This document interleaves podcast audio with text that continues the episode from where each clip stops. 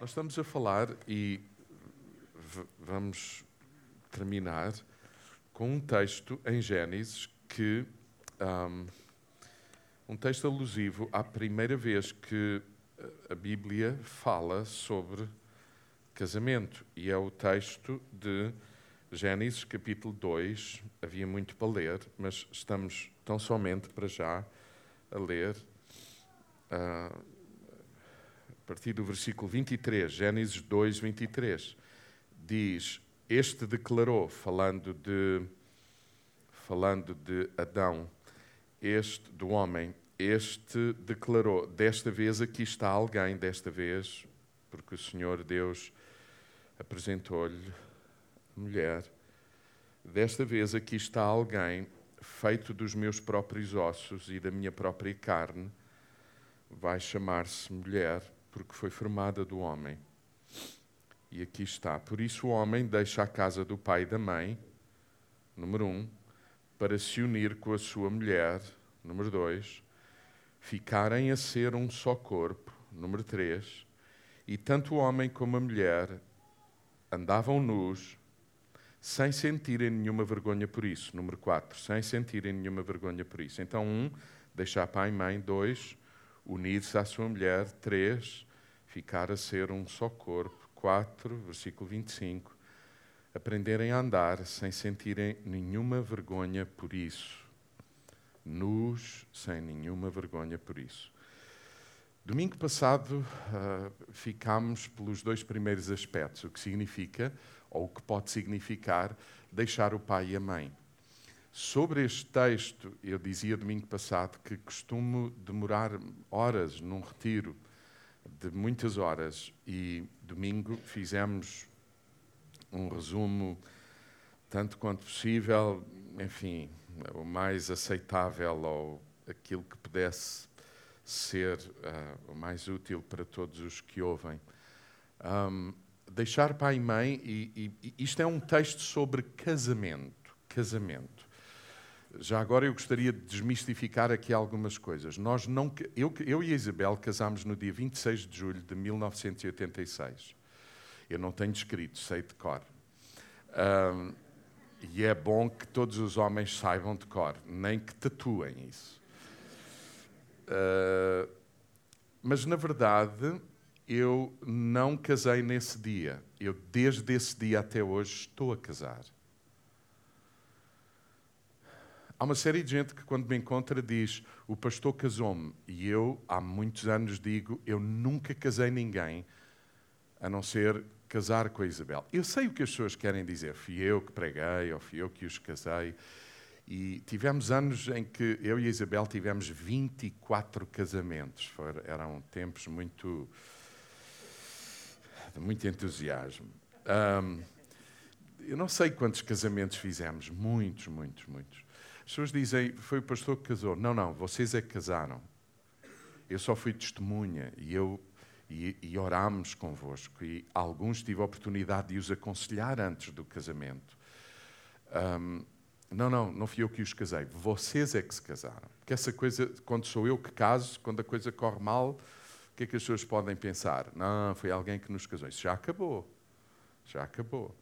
Aliás, quando pensamos em casar, o casamento é, é uma decisão tão difícil de tomar e tão importante, e é bom que seja uma decisão de coração, de, de convicção, o que é o casamento, etc.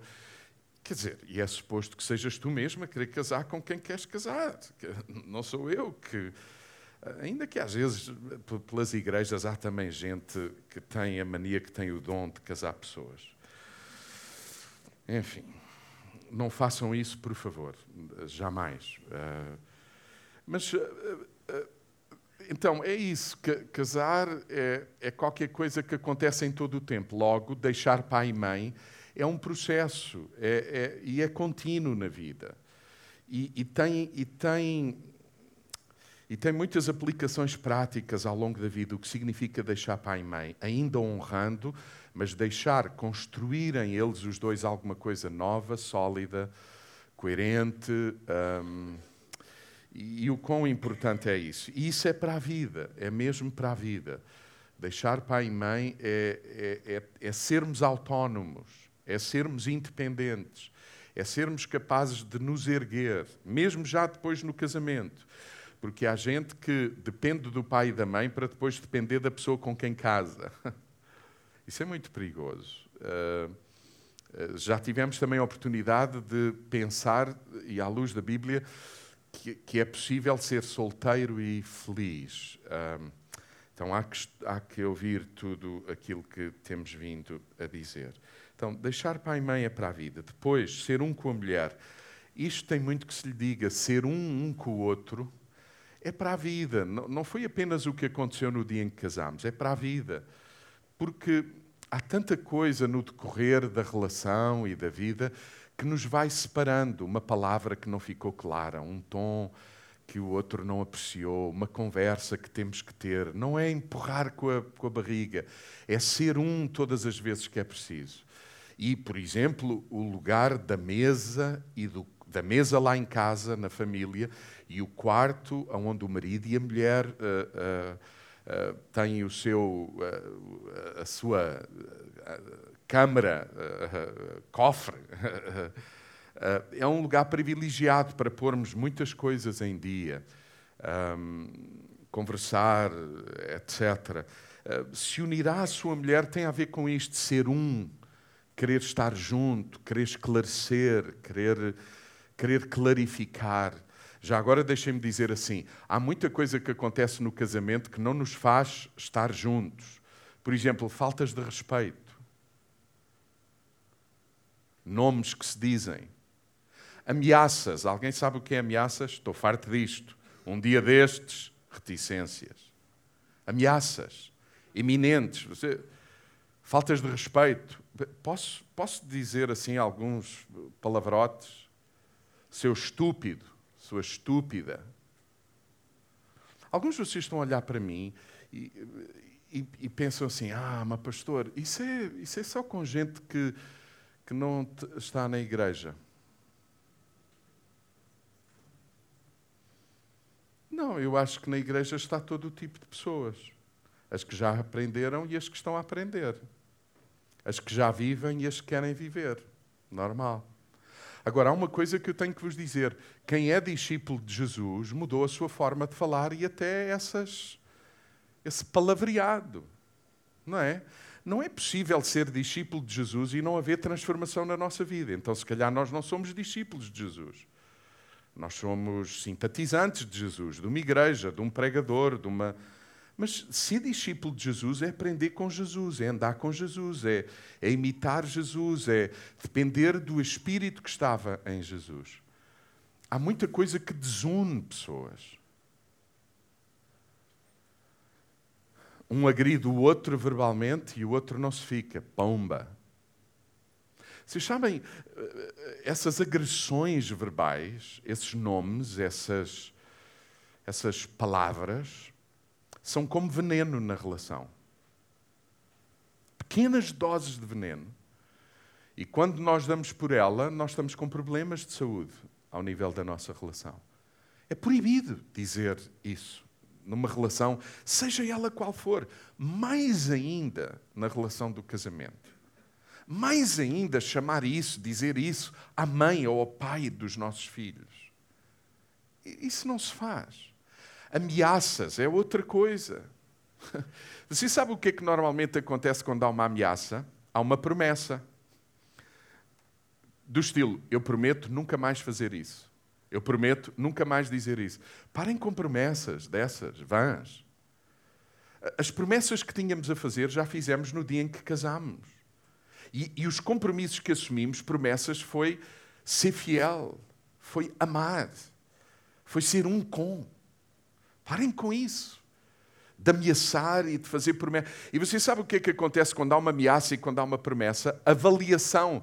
Vocês você já imaginaram o que é estar a fazer alguma coisa? Imaginem isto. Os nossos filhos estão na escola, estão a fazer um exame. Já por si, difícil. Todos sabemos que quando chega um exame, o que a professora tem em mente é o quê? É avaliar aonde estamos, o que sabemos. É isso, não é? e, e o coração bate mais, mais rápido e transpira-se e fica-se nervoso, não é?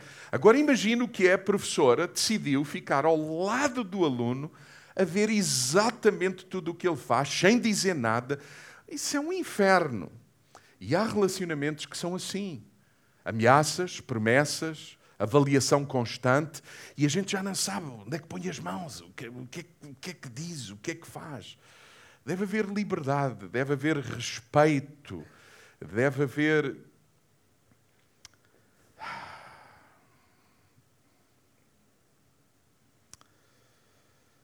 Isso não une, não une de todo.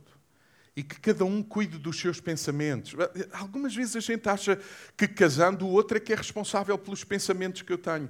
Há uma série de pessoas que estão tão inseguras, são inseguras, e, e, e acham que é o outro que é responsável pela, pelo bem-estar emocional dele e ao nível dos pensamentos. Ai, eu tenho vontade de dizer coisas que não sei se posso dizer.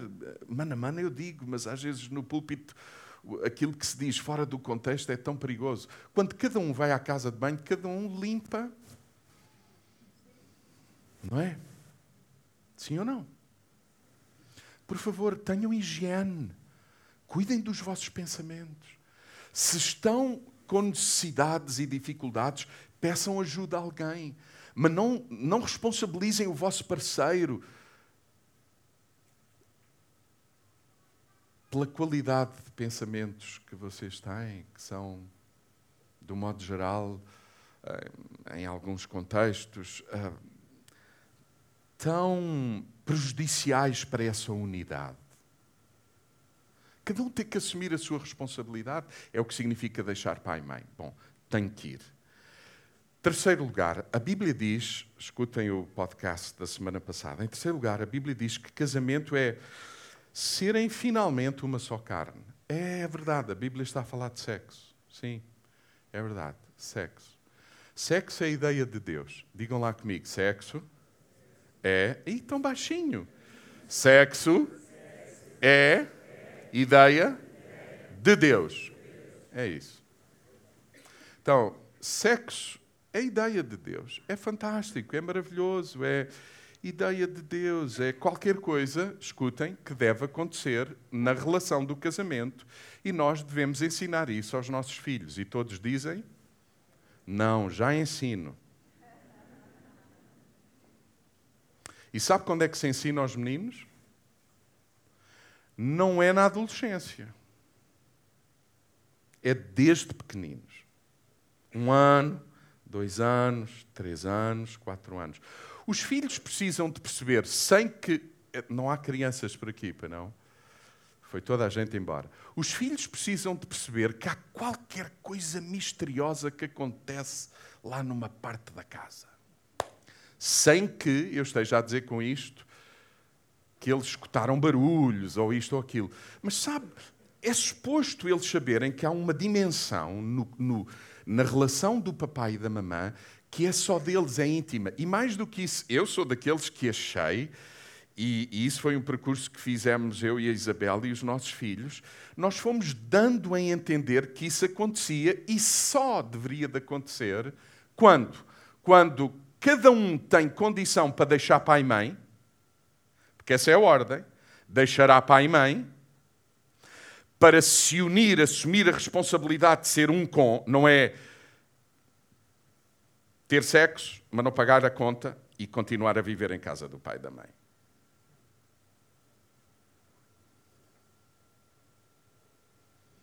Estamos a viver numa cultura em que é assim: temos intimidade sexual e alguém pergunta: então, mas conheceste a pessoa? Quem? Com quem tiveste? Não, porquê? É preciso. Então, o que é que vocês têm em comum? Em comum? Nada, por isso é que tivemos intimidade. Então, mas. Uh, e vais. Vives aonde? Isso é pergunta que se faça. Eu vivo em casa do meu pai e da minha mãe. É por isso que tudo à nossa volta está muito como está. Não há responsabilidade, não há autonomia, não há independência. Todos queremos é ter prazer quando nos apetece. E ter prazer quando nos apetece é para o casamento. É. E alguns estão a ouvir e dizer, pastor, mas quando nos apetece? É, quando, quando nos apetece ou quando apetece a um. Que silêncio. Falar disto na igreja não tem que ser tabu. Falar disto na família não pode, não tem que ser tabu. Sim, o texto bíblico, nós não temos tempo para ir a todos estes textos, mas leiam 1 Coríntios 7, é aí que estamos a falar. Casamento é aquilo. Casamento tem a ver com ter intimidade sexual, haver sexo. Deixem-me dizer assim: falamos muito na igreja sobre ser pecado, e é, ter relações sexuais fora do casamento ou antes do casamento. É o que a Bíblia diz. Eu não vos vou pedir desculpa do que a Bíblia diz. Mas quando eu estou a dizer o que a Bíblia diz, eu também não estou a, a dizer-vos que eu sou melhor do que vocês ou que. Não é disso que estamos a falar. Este é um lugar onde nós privilegiamos a palavra de Deus. Ponto final, parágrafo. E, e, queremos viver mais e mais de acordo com a palavra de Deus. Fala-se muito na igreja sobre uh, ser pecado, ter sexo antes do casamento e fora do casamento. Mas escutem, eu estou profundamente convencido, à luz de 1 Coríntios 7, à luz do texto, e nomeadamente este texto de Gênesis 2, que é também, uh, é também prejudicial e é também, é o que a Bíblia chama pecado, ter um casamento sem sexo.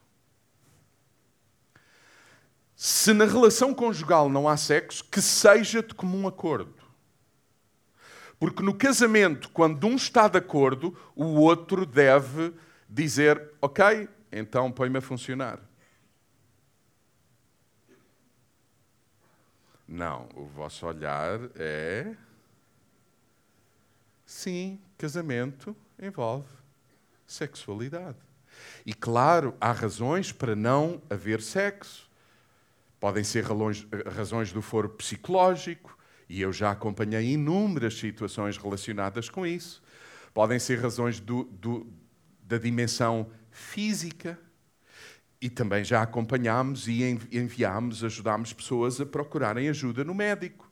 Sim, uh, pode haver um momento em que não há intimidade por razões diversas, mas que haja comum acordo, que se fale sobre isso que se assuma isso. E, e, por falar de sexualidade, vocês sabem, casamento é até que a morte nos separa ou que Jesus venha, e isso significa que a sexualidade é para existir na relação independentemente da idade que as pessoas casadas possam ter. É a ideia de Deus. É a ideia de Deus. E por favor, não, não digam aos meninos que isso é porco, que isso não é bom. Que, que... Não, é bom porque é a ideia de Deus, mas tem um enquadramento, tem, tem, tem um momento certo para acontecer, tem um enquadramento certo para acontecer. E, e é isso que o texto nos fala. E, e, e ter intimidade uh, no casamento é qualquer coisa que a Bíblia chama casamento. Isso é casamento. Eu costumo pensar, e há pessoas que não, não gostam muito desta ilustração, que quando um homem e uma mulher estão na intimidade e cada um está mais preocupado com o bem-estar do outro, porque esse é o texto, é, é da Bíblia, uh, Coríntios 7 ensina isso. Em primeiro lugar também está o outro. Vocês já viram? Sendo um discípulo de Jesus, o outro está sempre em primeiro lugar. Até na intimidade. A minha preocupação é o bem-estar da pessoa com quem eu estou. E tudo me é lícito, mas nem tudo convém, e nem tudo se gosta, e nem tudo é agradável. E tem que ser o que quer que seja que aconteça, o quê? De comum acordo. É o que o texto. Eu gostava de ler esse texto e de ir devagarinho sobre todos os versículos e para, para falarmos sobre isso. Coríntios, capítulo 7. Então, casamento Sim, tem a ver com intimidade sexual. Avançando, casamento, segundo o texto, tem a ver com uma aprendizagem, aprendermos a andar juntos um com o outro, sem termos vergonha de, disso, do que quer que seja. É interessante que a vergonha da nudez física é qualquer coisa que desaparece ao fim de. Quanto tempo? Né? De início, como é que a gente faz? Ah. Mas depois perdemos a vergonha. Ah, estamos um com o outro, assumimos o corpo do outro, a realidade do outro. Não temos que nos cobrir, não temos que fingir, não temos que nos encolher. Mas vocês sabem, há uma nudez bem mais difícil e que precisa de ser conquistada na relação. A nudez emocional, o estado em que eu estou, o que eu sinto, o que eu gosto, o que eu não gosto. E não termos vergonha, nem medo de falar disso. Há uma série de homens que. Homens e mulheres, isto é, é normal. Quantas vezes nos nossos relacionamentos nós deixamos de dizer o que é preciso não é só por vergonha, é vergonha, medo e depois, ao fim do, do, do, logo à noite, não termos.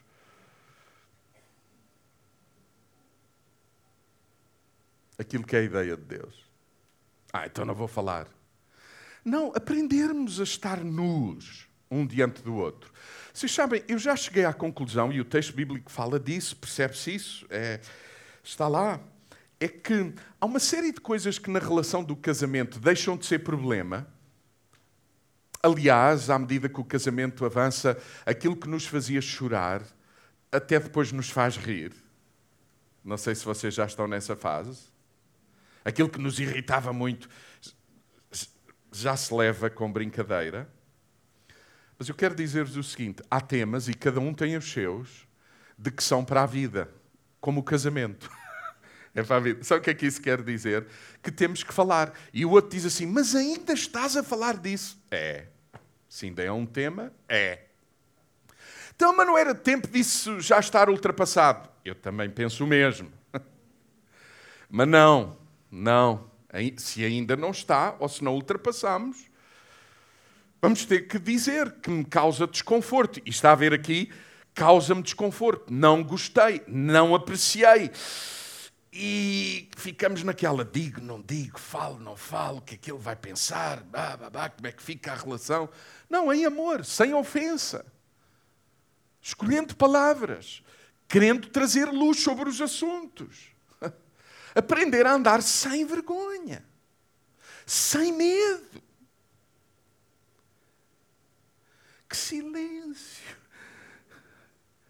Eu vou dizer-vos assim: eu espero também que estes temas e uma série como esta suscitem em cada uma das pessoas que nos escutam, uh, se calhar até perguntas e necessidade de procurar ajuda. E, e, esta coisa de procurar ajuda, eu, eu esta semana, esta semana eu e a Isabel estivemos com quantos casais? Cinco, seis, sei lá, já. Bom, eu tive com alguns sozinho ah, a Isabel dizia assim para mim a dada altura: Estamos a perder tempo. Porque o que dissemos ao primeiro casal, no primeira, só durante esta semana, podíamos ter gravado.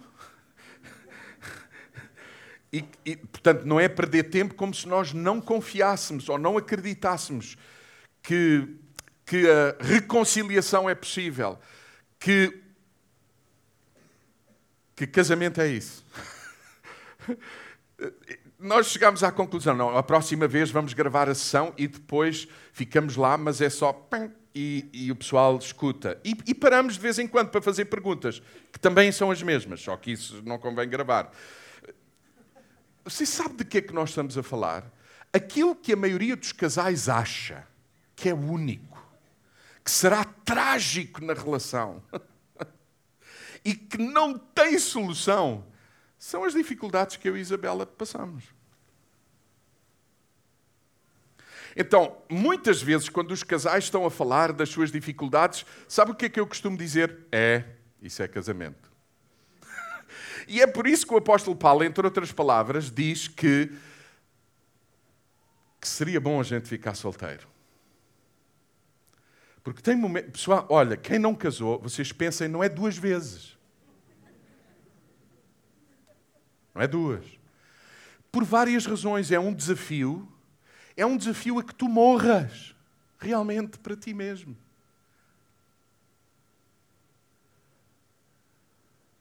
É um desafio.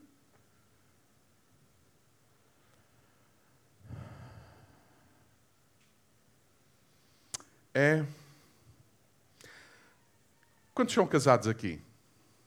Quantos têm dificuldade de comunicação? É, isso é casamento. Quantos casados aqui? Quantos de vocês têm dificuldade com o tom com que um diz? Oh, quantos? Não me deixem sozinho, porque eu tenho as minhas mãos no ar. É, isso é casamento. Isso é casamento. É, isso é casamento. Isso é casamento. Quantos acham que o que eles acham é que é a verdade? Não me deixem sozinhos. Ok. É, isso é casamento. É o problema. Não, isto é que é verdade. Não, isto é que é. Não, mas não foi isso que eu disse. Foi, foi. Alguém sabe o que eu estou a dizer? Não, mas não era isso que eu queria dizer. Pois, não querias dizer, mas acabaste por dizer. Alguém sabe do que eu estou a falar? É, isso é casamento. Sabe qual é o problema no casamento? É que esta é outra coisa que nós temos que perceber, admitir. É que aquilo que eu digo é de facto. Bom, a menos que eu seja manipulador e, e, e, falso e hipócrita e estou a manobrar e a manipular. E atenção, isso não é casamento. Mas se eu sou honesto e eu digo o que eu estou a viver ou a sentir e, é a minha verdade, ok? Essa é a tua, eu quero acolhê-la porque é a tua, é a verdade, mas é isso, é a tua. Agora prepara-te para ouvir o quê? a minha. Mas não é assim que eu penso, não foi isso que eu disse. O que eu queria dizer era isto, e eu espero que tu abraças o quê? A minha verdade. E depois de cada um abraçar a verdade do outro, por mais desconexa que ela seja, vamos construir o quê? Uma verdade nova. Uma nova realidade um novo entendimento. Sem vergonha. Sem vergonha. Dure o que durar. Demore o que demorar. Sem vergonha. Andar nu sem vergonha. Partilhar dificuldades pessoais. Partilhar dificuldades conjugais. Posso fazer uma pergunta? Quantos de vocês têm na vossa vida, não levanta a mão, porque agora não vos quer expor, quantos de vocês têm alguém que, se houver uma dificuldade na vossa relação, vocês sabem com quem vão falar e, mais do que isso, sabem, já estabeleceram com quem será? Eu quero encorajar-vos, eu, eu, eu, vou dizer-vos, há uma série de pessoas que nos procuram uh, sobre este tema, casamento, e muitos deles, quando vêm, as coisas já estão tão mal, tão complicado. Alguns até vêm já só para dizer, pastor, é só para informar que nos vamos divorciar. Falar a tempo, falar a horas, partilhar e, e creiam. Eu dizia isso esta semana a todos os casais com quem tivemos e é, é tão sério. Você sabe, nós às vezes pensamos que estamos numa relação de ajuda, naquele sentido, o, o, os experts na matéria contra o, os nabos na matéria. E essa é uma razão porque as pessoas, às vezes, até quando marcam, dizem: Ah, pastor, não queria roubar tempo, e isto e aquilo, desculpe, isto é sempre o mesmo assunto e tal. Eu vou dizer-vos assim: Bom, se é sempre o mesmo assunto, uh, é preciso muita paciência. E já vos disse, há coisas que serão sempre o assunto, mas agora se calhar já nem precisamos de alguém que nos ajude, a gente está a aprender a assumir aquela realidade. Agora, você sabe o que é que eu percebo quando estou com a Isabel, por exemplo, e com outros casais? O quanto nós somos abençoados. Convosco, com as pessoas que nos procuram, mesmo, porque nós estamos a aprender. Nós conseguimos identificar deste lado que somos iguaizinhos e que com muita facilidade a gente resvala nos mesmos assuntos. Vocês aconselham-nos de forma espetacular. Advertem-nos, avisam-nos. Daí a importância de convivermos com alguém na nossa relação matrimonial. Para, não é para sair de um encontro uns que são os maiores e os outros, coitadinhos de mim. Não, fortalecidos, os dois. E, E isso é tão importante para mim. Por favor, não deixem de partilhar as vossas dificuldades, porque elas também me ajudam a construir o caminho. Alguém acredita nisto? Eu digo isto em segredo à Isabel Montes, de vez o quanto a gente aprende. Porque não partimos para a relação em bicos de pés, como se fôssemos os especialistas. Estar casado há 33 anos, 3, fazemos este mês.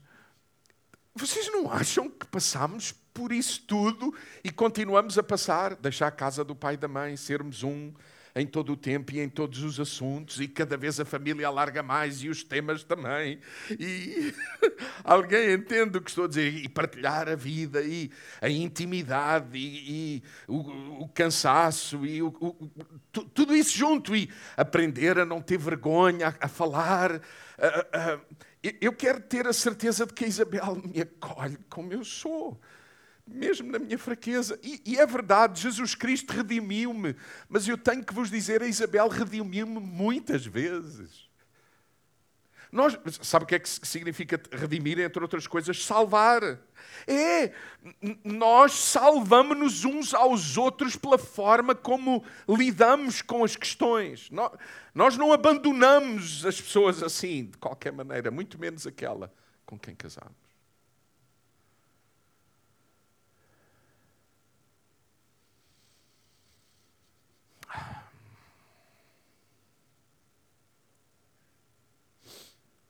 Deixar pai e mãe. Ser um com o outro sempre, em todo o tempo, até ao fim da vida. Querer ser um com. Intimidade. Desenvolver a intimidade. E é, a intimidade, é um processo, é uma aprendizagem, é um diálogo, é, uma, é um caminho. A forma como começa não é a forma como termina. Como tudo na vida. É, sim, e é da Bíblia, e é a palavra de Deus. Bom. Por que, que a gente tem que falar de divórcio?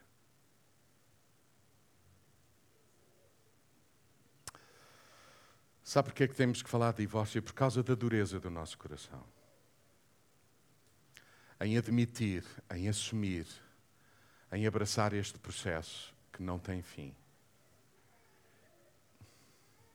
em sermos fiéis aos nossos compromissos. Há gente que diz: chega, já chega. Já agora, vocês sabem, Deus é um Deus de aliança. Eu tenho uma aliança, é uma aliança de 25 anos de casado. Um, você sabe o que é que significa aliança? Uh, o verdadeiro significado da aliança na Bíblia. Deus é que é um Deus de alianças. Esta, esta ideia da aliança entre pessoas deriva da aliança de Deus com pessoas, com seres humanos. É Deus que, quando chega, é Deus que, querendo estabelecer um acordo com Abraão, com os profetas, com aqueles com quem ele se relacionou ao, ao longo da história, há que ler o texto. É Deus que estabelece, decide fazer uma aliança. E uma aliança que, que, até fica escrita. Uma aliança. E, e, e sabe porquê que Deus estabelece e pensou e estabeleceu uma aliança? Porque aliança significa isto. Escute, à luz do texto, aliança significa isto. O Deus perfeito, numa relação conosco, não é a mesma coisa entre duas pessoas imperfeitas. Essa, essas são as nossas alianças. Eu sou imperfeito, a Isabela é imperfeita. Mas agora pensemos no Deus perfeito que estabelece uma aliança conosco. Sabe porquê que Deus estabelece aliança? Porque Deus sabe que nós vamos errar, falhar, não cumprir por vezes a nossa parte. E ainda assim, Deus quer que a gente saiba que, independentemente de termos falhado, Ele permanece fiel à aliança que fez connosco. Então Deus diz assim: Eu vou estabelecer convosco uma aliança. E quando vocês acharem que eu já estou fora, porque as coisas não iam muito bem, vocês vão se lembrar que dê por onde der, eu sou convosco. Mas muita gente, gente, muitas vezes a gente fala da nossa aliança como um símbolo do quê? Tu não podes errar, tu não podes falhar. Não, é ao contrário. É, eu tenho uma aliança para te lembrar que apesar de nem sempre as coisas virem daí para aqui da melhor forma, eu quero amar-te. É assim que entendemos aliança. Há aqui gente que me escuta que, por causa da aliança que tem, já perdoou muito. Há aqui gente que me escuta e há lá do outro lado, no podcast, gente que me escuta que sabe que eu já estive em muitas circunstâncias em que, depois de ter acontecido algumas coisas que não deveriam acontecer no casamento, mas que inevitavelmente em alguns contextos aconteceram, teve que haver perdão, teve que haver reconciliação, houve ajuda exterior, houve partilha com outros. Eu conheço até gente que necessitou de se separar por um momento para perceber aonde errou. Para perceber também que ainda gosta e que quer partir de novo para compromissos de amor. Eu conheço. Eu conheço. Há muita gente na, na, na, minha vida. Eu tenho muitas memórias. Nesta hora há tanta coisa que passa pela minha cabeça. Sim, situações complicadas, onde havia razão para alguns para haver divórcio, mas porque eles eram discípulos de Jesus, eles disseram: não é por aí. Eu preciso de Deus na minha vida. Eu preciso de ouvir Deus. Eu preciso de perceber o que se passa. Eu tenho compromissos. Os meus sentimentos são uma coisa, mas eu tenho compromissos. Eu não sou guiado por sentimentos, por desejos. Eu, sou, eu, eu quero ser guiado por, por compromisso. Eu, eu quero ser guiado por, em obediência a Deus. Mas então por que, é que a Bíblia fala de divórcio? O próprio Jesus disse, e nós vamos ler, que o divórcio é por causa da dureza do coração de alguns e proteção de outros. O contexto bíblico do divórcio é isso: dureza de coração de um e proteção do outro. Vocês sabem, quando o texto bíblico está a falar nós vamos ler. Eu quero, quero abrir convosco. Deuteronômio, versículo, capítulo 24. Deuteronômio 24. Deuteronômio, capítulo 24. E eu quero ler do versículo 1 ao versículo 4. Se um homem, Deuteronômio 24, 1 a 4. Se um homem escolhe uma mulher e casa com ela, mas depois deixa de gostar dela, porque encontrou nela qualquer coisa que ele reprova, deve dar-lhe um documento de divórcio e mandá-la embora de sua casa. E ela, depois de ter ido embora de casa do primeiro marido, pode casar-se com outro. Mas se o segundo marido também deixar de gostar dela e lhe der o divórcio, mandando-a embora de sua casa, ou se este que casou com ela em segundo lugar vier a morrer, o seu primeiro marido que a mandou embora não pode voltar a casar-se com ela.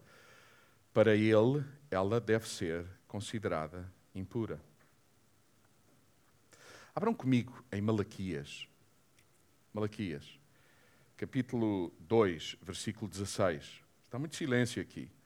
Malaquias, capítulo 2, versículo 16. Pois quem deixa de amar a mulher e a abandona, fica coberto de violência. Ou seja, o texto bíblico está a dizer: quem deixa de amar a mulher e a abandona. Vocês estão a ver que o texto está, de um modo geral, a referir-se a quê? A homens que deixam mulheres. Já lá vamos. Pois quem deixa de amar a mulher e a abandona, versículo, versículo 15, querem ver? Malaquias 2,15. Não fez Deus de ambos um só corpo e um só espírito, e para quê? Para, para que os descendentes lhe sejam consagrados, portanto tenham cuidado e que ninguém falte à promessa que fez à mulher da sua juventude. Pois quem deixa de amar a mulher e a abandona fica coberto de violência. Palavra do Senhor Todo-Poderoso, o Deus de Israel. Portanto, tenham cuidado e que ninguém falte aos seus compromissos, à sua promessa. Venham comigo a Mateus. Mateus, capítulo 5. A Palavras de Jesus, Mateus capítulo 5. E vamos ler o versículo 31 ao versículo 32. Também foi dito, estas são palavras de Jesus, também foi dito: todo homem que se divorciar da sua mulher deve passar-lhe uma declaração. Mas eu digo-vos: todo homem que se divorciar da sua mulher, exceto no caso de adultério, é culpado de a expor ao adultério, e o homem que casar com ela também comete adultério. Vejam que Jesus diz ainda uh, em Mateus, no capítulo 19, e agora vamos ler do versículo 1 ao versículo 9.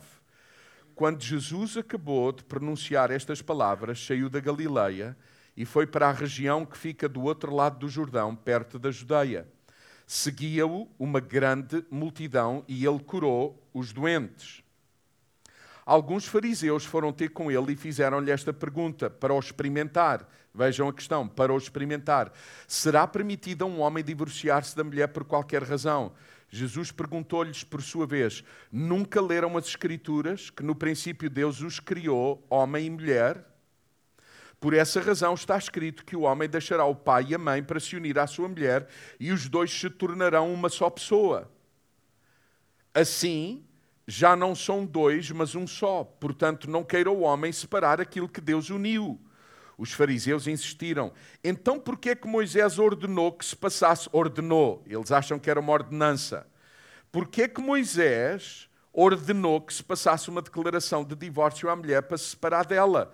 Jesus respondeu: Moisés permitiu-vos deixar as vossas mulheres por saber que vocês têm coração duro, mas no princípio não era assim. Venham a 1 Coríntios, por favor, capítulo 7. E seria interessante meditarem em casa sobre estes textos. 1 eh, Coríntios, capítulo 7, e estamos a ler do versículo 10 ao versículo 16. Diz assim: Os que estão casados, ordeno, não em meu nome, mas em nome do Senhor, que a mulher não se separe do marido, nem o marido se separe da mulher. E se a mulher se separar, não volta a casar-se ou então faça as pazes com o marido. Aos outros tenho a dizer, em meu nome e não em nome do Senhor, que se algum crente estiver casado com uma mulher não crente e ela consentir em viver com ele, não o abandonando, então, então não se separe dela. E do mesmo modo, versículo 13, se a mulher tiver um marido não crente e ele estiver de acordo em viver com ela, não se separe dele. Pois Deus abençoa o marido não crente por causa da fé da mulher e a mulher não crente por causa da fé do marido. Se não fosse assim, também os vossos filhos seriam impuros, mas eles são santos. Contudo, se a parte não crente quiser separar, a parte não crente quiser separar-se, pode fazê-lo. E nesse caso, ou o marido ou a mulher crente fica livre do compromisso, pois Deus chamou-nos para vivermos em paz. Sabes lá tu, mulher crente, se poderás ou não salvar o teu marido, ou sabes lá tu, homem crente, se poderás ou não salvar a tua mulher. Versículo 23, veja o que diz: Deus pagou um preço para vos resgatar, não se tornem escravos de ninguém. Veja o que diz o versículo 39, e vem muito nesta sequência. Uma mulher casada está ligada a seu marido enquanto ele viver. Se ele morrer, ela fica livre e pode casar-se com quem quiser, mas que seja com um irmão, um crente, alguém que creia em Jesus. Escutem isto, porque eu acho que é importante falarmos disso e eu confesso, eu nunca falei disto num púlpito. Uh, é a primeira vez que o faço. Uh, em, em, em, conversa, em aconselhamento, a falar com pastores, falamos muito disto. Do púlpito, na verdade, esta é a minha primeira vez. Irmãos, escutem isto. Casamento, a ideia de Deus para o casamento é aquilo que nós já dissemos, mas há tanto ainda para dizer. O divórcio, ah, desde logo, existe. Porquê? Porque tantas vezes, devido à dureza do coração de cada um, ou até dos dois, na relação. Por isso se fala de divórcio. Dureza de coração, rigidez. Mas, mas escute isto. Qual é o contexto da rigidez, por exemplo, nestes, nestes textos e no contexto dos dias do texto? Nós precisamos nos lembrar que o texto bíblico é, especialmente o do Antigo Testamento, mas também o do Novo, apesar de haver já algumas nuances e algumas diferentes. O contexto bíblico uh, do Antigo Testamento, quando, por exemplo, estamos a falar de divórcio, é uma sociedade machista. Machista. As mulheres eram bens, eram bens transitáveis, eram, eram coisas. As mulheres não eram tidas em pé de igualdade quanto ao seu valor em relação ao homem. Homem e mulher são diferentes, mas o valor é exatamente o mesmo. Mas naquela cultura e naqueles dias não se entendia assim. Tanto que os textos bíblicos falam de divórcio e é sempre, se vocês perceberem, e até nos dias de Jesus, a ênfase dos fariseus é: pode um homem deixar a mulher quando ele quiser? Nunca a mulher. Já agora deixem-me dizer assim: era normal os homens naquele tempo terem mais do que uma mulher. O contrário já não é verdade. As mulheres não poderiam ter mais do que um homem.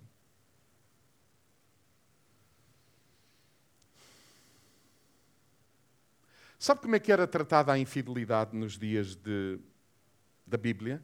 Por apedrejamento. E claro, os homens também algumas vezes passaram por experiências dessas, mas, mas como tinham mais do que uma mulher,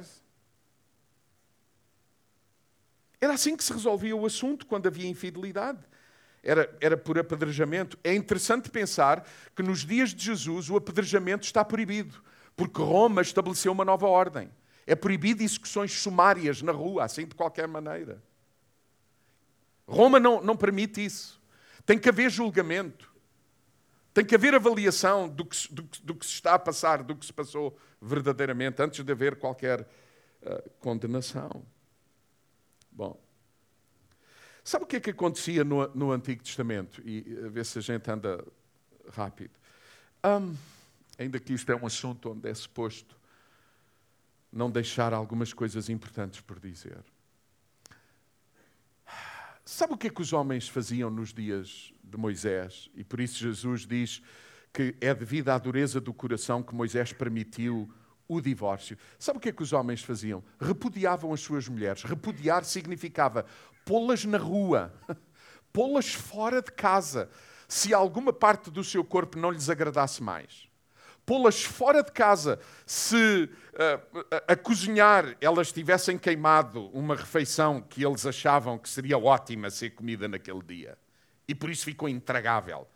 Repudiar, pôr a mulher fora de casa e deixá-la assim fora de casa. Por isso o texto bíblico diz que ninguém poderia mexer naquela mulher, por outras palavras, ninguém poderia casar-se, ter relações com a mulher, com aquela mulher, porque ela era tão somente repudiada. Ela ainda era propriedade do homem que a repudiou. Por isso ninguém podia mexer nela. Sabe o que é que isso significava para uma mulher nos dias do texto bíblico? Não ter sustento, não ter suporte ficar literalmente abandonada, como nem os animais hoje, e bem, não se abandonam. E havia mulheres que ficavam assim, nesse estado, tempo indefinido. E mais do que isso, qualquer homem, pense nisto, qualquer homem que tocasse nela, adivinhe quem vinha? O proprietário dela. Ah, ah, isso é a minha propriedade. E por falar disso, queres, vais ter que pagar o que eu paguei. Era uma possibilidade de negócio. Nós estamos a entender o que se passa. E, quando a gente lê que Deus abomina o divórcio, e o texto bíblico fala disso claramente, é de facto para abominar, mas estas razões estão na origem também dessa abominação, dessa. Porque as mulheres eram, eram assim tratadas, maltratadas. E, e por isso Moisés disse: Bom, das duas, uma, ou vocês param com isso, ou quando repudiam, escrevem que ela não é mais vossa, dão-lhe uma carta de divórcio. Há até quem diga que se escrevia qual era a razão porque o homem se divorciava dela, para que alguém que viesse já soubesse qual era. Para não dizer, ah, eu quero, eu quero, ah, mas eu não sabia que era assim. Está escrito que era uma carta de divórcio. E porquê uma carta de divórcio? Porque agora já não era só repudiada, agora era mesmo alguém que o seu dono não mais a queria e a libertava para que alguém pudesse casar com ela. Ou seja, a questão do divórcio foi estabelecida também para defender estas mulheres que eram repudiadas, tendo em conta a dureza de coração de um homem que lidava com mulheres como quem lida, como hoje não se lida sequer com animais. Então, os homens não poderiam fazer isso. Era suposto isso não mais acontecer, não, não, não, não mais acontecer. Mas estava estabelecido, como acabámos de ler, que depois de, de, de, de, do homem se divorciar da mulher e a mulher casar-se com outra e por alguma razão aquilo já não funcionava outra vez, jamais o homem que se tinha casado com ela pela primeira vez poderia voltar a casar para proteção outra vez da, da mulher. E para, que, e para que, no mínimo, os homens assumissem que não queriam mais viver com ela, mas libertando-as para que elas pudessem ter outro tipo de relacionamentos. As mulheres ficavam numa situação frágil, de grande vulnerabilidade. Era um mal social gravíssimo. Daí o documento, a carta de divórcio, para ficar livre, para a mulher poder ficar livre. Livre para se casar de novo, mas jamais com o mesmo homem. É isto que Deus abominava a forma como o ser humano lidava com um outro ser humano. Quando chegamos aos dias de Jesus, uma das coisas que se percebe pelos textos é que havia duas grandes filosofias, duas grandes formas de acreditar, eh, nomeadamente no divórcio. Havia uma escola de rabis, que era a escola de Hillel, era uma escola muito liberal, onde ainda nos dias de Jesus se ensinava que um homem poderia, de facto, divorciar-se, agora não era mais repudiar, mas divorciar-se por qualquer razão. Não importava qual fosse a razão. O homem não gosta, larga. E dá-lhe divórcio, tudo bem, a gente está a fazer de acordo com a lei. A gente está a dar divórcio, não estamos a repudiar. Estamos a escrever que não a queremos mais. Por qualquer razão. E havia uma outra escola rabínica, que era uma escola mais tradicional, que era a escola de, de Shammai, aonde um rabi com este nome, aonde ele dizia que só havia uma razão para divórcio, era se a mulher tivesse cometido adultério. E é neste contexto que os fariseus vêm ter com Jesus e perguntam a Jesus: Jesus, a que escola tu pertences? Ao nível do pensamento sobre o divórcio e outros assuntos. Mas agora estamos a falar disso. A que escola tu pertences? Sabe o que é que Jesus vai dizer? Se vocês me querem pôr numa escola, eu pertenço à escola de Chamai. Vocês só se devem divorciar da vossa mulher se houver adultério. Mas irmãos, vamos pensar. O que é que Jesus nos ensinou a todos? O que é que há na nossa vida que nós não possamos perdoar?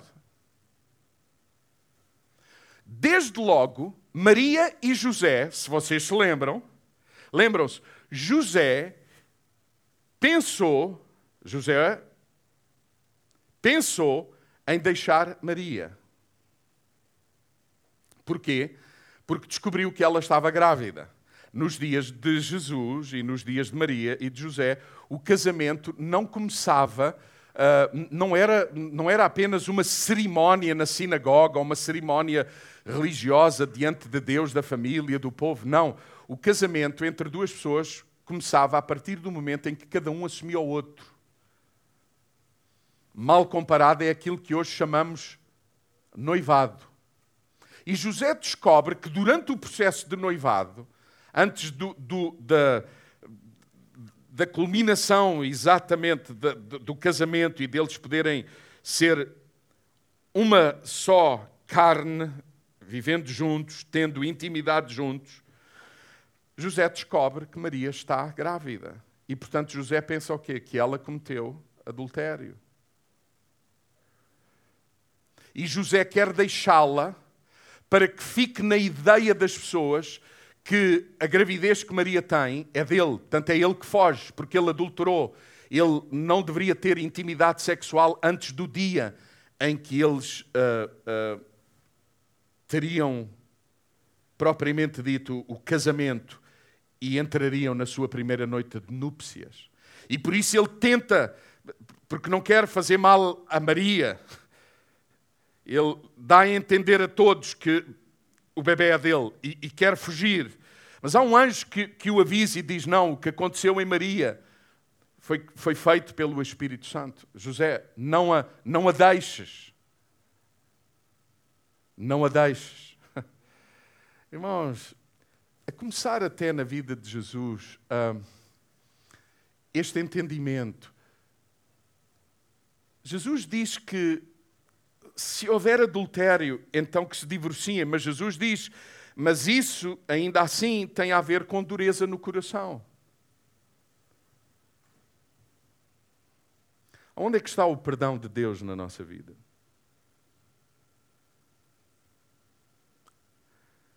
É Deus que nos ensina o que significa casamento. É com Jesus que aprendemos o que significa perdão. É com Jesus o que aprendemos uh, sobre restauração. É, é com Jesus e, e no processo de sermos seus discípulos que compreendemos o que significa reconciliação. É com Jesus que nós aprendemos a negarmos-nos a nós mesmos. E nós estamos a falar de adultério, mas eu não estou a falar de adultério reiterado. Eu não estou a incluir aqui, nem o texto me dá permissão para isso, para incluir aqui adultério reiterado. O apóstolo Paulo, nomeadamente ah, em textos que que, que, lemos, entre eles 1 Coríntios 7, ele está-nos a ensinar que nós temos razão para se separar se o outro não quer viver conosco, se o outro não crente não quer viver conosco. O que é trágico é que às vezes são os dois crentes e há um que diz que não quer viver conosco. Mas Paulo está a falar de alguém que tem Jesus, que é casado, veio a Jesus assim, que é casado, com uma pessoa que não segue Jesus, não é discípulo de Jesus, e Paulo diz: se esta pessoa não consente viver contigo e te deixa, então tu estás livre para te voltares a casar. Abandono. Há razão para divórcio, de acordo com aquilo que eu entendo pelas Escrituras, eh, se houver adultério ou se houver abandono, mas razão para divórcio não significa obrigação, obrigar-me a divorciar-me eu ainda posso perdoar, sendo guiado por Deus nesse processo. Eu ainda posso acreditar em restauração. Eu ainda posso, eu ainda posso entrar num processo de reconciliação. Há gente que me escuta que já passou por isso. E louvado seja Deus por isso. Há gente que já passou por experiências traumáticas, mas decidiram perdoar quando estamos a falar de perdão, também é muito importante falar de arrependimento. Porque muitas vezes há uma parte que está pronta a perdoar, mas a outra não se arrepende e o comportamento é reiterado. O que fazer aí? É o outro que abandonou o princípio do que é casamento. A intimidade sexual é no contexto do casamento, não fora dele. E há expressões de abandono claríssimas no casamento que poderão dar resultado abrir porta para o divórcio. E isso deve-se fundamentalmente à dureza de coração das partes ou de uma parte. Por exemplo, o que dizer sobre violência doméstica? O que dizer sobre violência emocional e física? E aqui, desculpem, desculpem, eu aqui nem usarei a palavra reiterada. É muito complexo.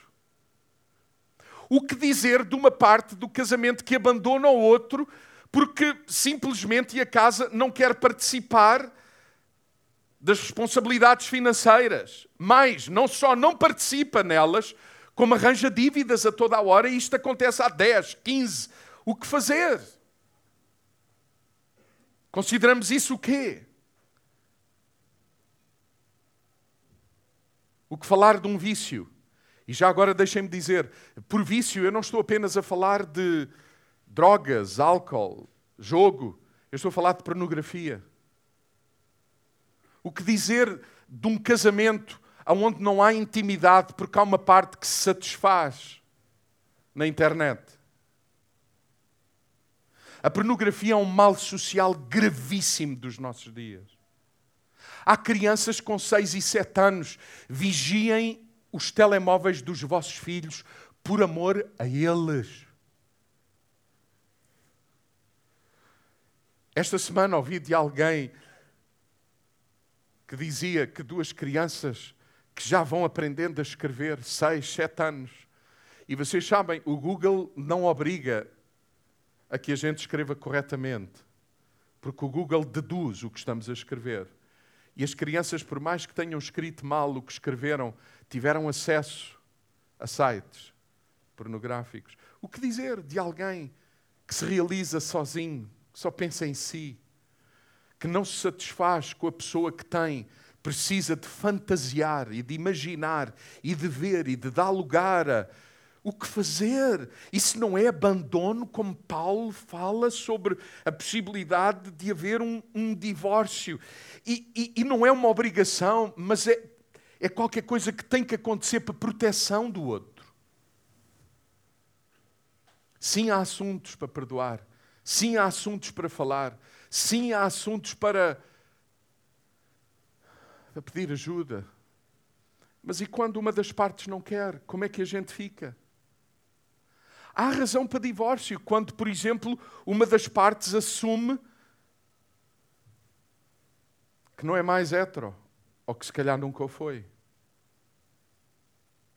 Irmãos, eu sei, eu sei que isto é duro falar, mas esta é a realidade da vida de muita gente.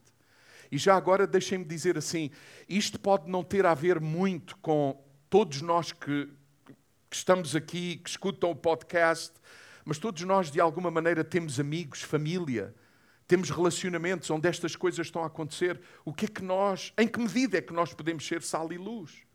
A sensação que eu tenho é que a possibilidade do divórcio se põe em questões desta natureza.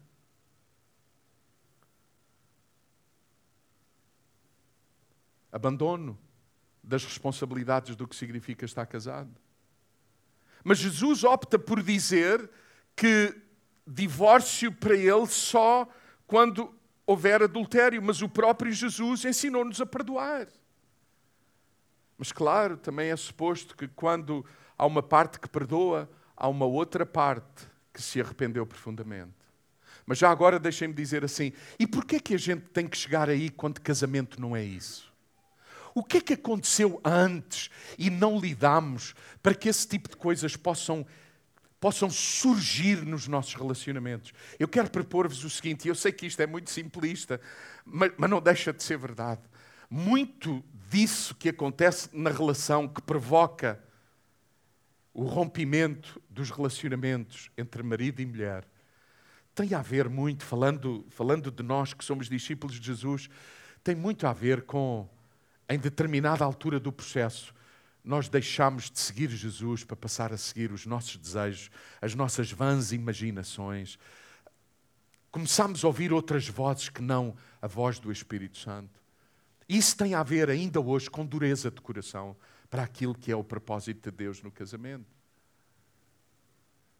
Eu termino com isto. É suposto que na igreja, e na igreja eu, eu estou a pensar em pessoas que, que se assumem discípulos de Jesus, seguidores de Jesus, que cada um de nós aprenda a falar a tempo, que cada um de nós tenha alguém com quem possa falar, um conselheiro, com quem possa partilhar as dificuldades. É suposto que nós que nos dizemos discípulos de Jesus acreditemos em restauração, reconciliação e abracemos esses processos juntamente com alguém que nos ajude a passar por isso. E eu quero dizer-vos, eu e uma série de pessoas aqui na igreja, estamos prontos a estar convosco.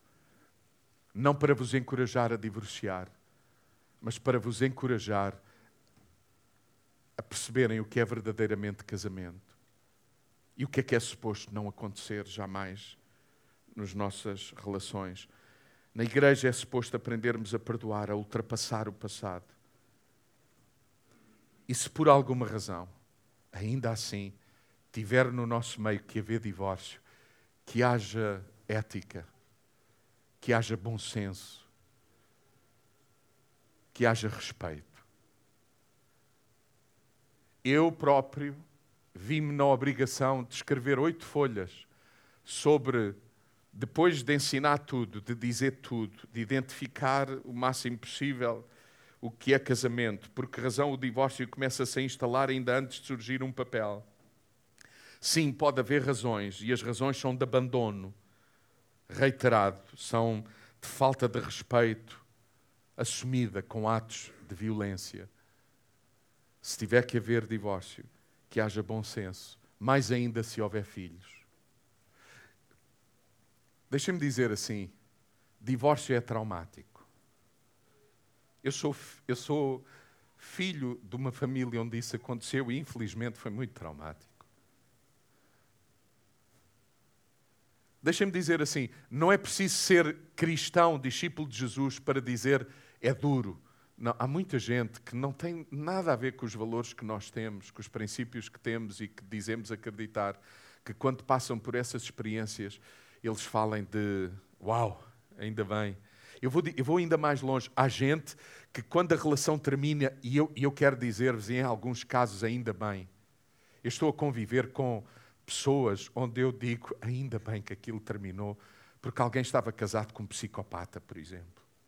Eu vou dizer-vos, ainda assim, quando as, essas pessoas se veem livres do outro, é traumático, é penoso, é difícil, é duro.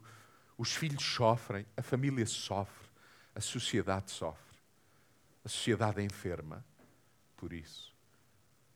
Para mim, é um choque saber que na igreja a percentagem de divórcios é igual à percentagem na cidade. Provavelmente isso significa, pode significar que na igreja casamos mais do que fora da igreja. Mas provavelmente isso também significa que há muita gente na igreja que não são verdadeiros discípulos de Jesus. A porem em prática em todas as dimensões da vida o que significa ser discípulo de Jesus. Deixem-me dizer assim: se formos fiéis a Deus, com muito mais facilidade seremos fiéis uns aos outros. Se deixarmos que o Espírito de Deus nos conduza nos pormenores da vida, não haverá divórcio entre nós. Eu assumo isso na minha própria vida e na minha relação com a Isabel. Se Deus for o primeiro na minha vida, a Isabel será a primeira na minha vida, a minha igreja será a primeira na minha vida, os meus amigos serão primeiro na minha vida. Alguém entende o que estou a dizer? Deixará o homem seu pai e sua mãe para se unirem todo o tempo, para serem um só, uma só carne, aprenderem a andar sem vergonha e lidando com aquilo que realmente está na origem, o que está na origem é a dureza do coração. Cuidado com a dureza do coração, porque a dureza do coração pode realmente levar-nos a divórcio. E sim, há no nosso meio também razões para haver uma separação, porque é suposto num casamento não haver coisas como abuso, violência física, emocional, uma parte que não faz nada e que só cria dívidas e despesa no outro, não assume a sua responsabilidade. Sim, o adultério é suposto não acontecer nas nossas relações. E isso tudo reiterado, quando não há o encontro entre o perdão e o arrependimento, pode dar origem a isso. Mas dando origem a isso, ainda façamos as coisas com a graça de Deus e com a ajuda daqueles que o Senhor põe na nossa vida para nos ajudar a passar por processos muito difíceis. Eu vou dizer-vos assim: eu sou um pastor, eu sei que me estou a alongar, eu sou um pastor com orgulho, no bom sentido, por algumas pessoas que, apesar de terem entrado num processo em que perceberam, pelo menos na altura, que não havia mais nada a fazer, ainda se deixaram conduzir nesse processo e não se gladiaram um ao outro. Mas eu estou profundamente convencido que há gente que até se divorciou e hoje tem um entendimento diferente sobre os assuntos que levaram à separação. E eu quero encorajar-vos a orarem e a ponderarem, a considerarem, se ainda for a tempo, uma reconciliação. Termino com isto. Eu já casei pelo menos dois casais duas vezes. E isso deve-se à obra do Espírito Santo. Para Deus não há impossíveis quando nós não nos tornamos impossíveis para Deus. Mas que cada um assuma a sua responsabilidade no dia de hoje e todos os dias. Pai, nesta manhã, conheço o quão difícil é falar destes temas. Pelo menos para mim. Mas queremos abordar estes temas sem tabu e pedindo-te, acima de tudo, que Cristo seja o centro da nossa vida. E agora, quando rodeamos a tua mesa, ajuda-nos a entender que a tua mesa é uma mesa de união, de reconciliação. Não apenas entre irmãos, mas entre marido e mulher. Dá-nos a graça de perceber que todos somos imperfeitos e todos precisamos da tua graça, da tua presença, da direção do teu espírito e da tua palavra e uns dos outros a quem nos convidas para estarmos à mesa. Venha o teu reino a nós, cada um de nós, para quem cada um de nós seja feita a tua vontade. É no nome de Jesus que te pedimos.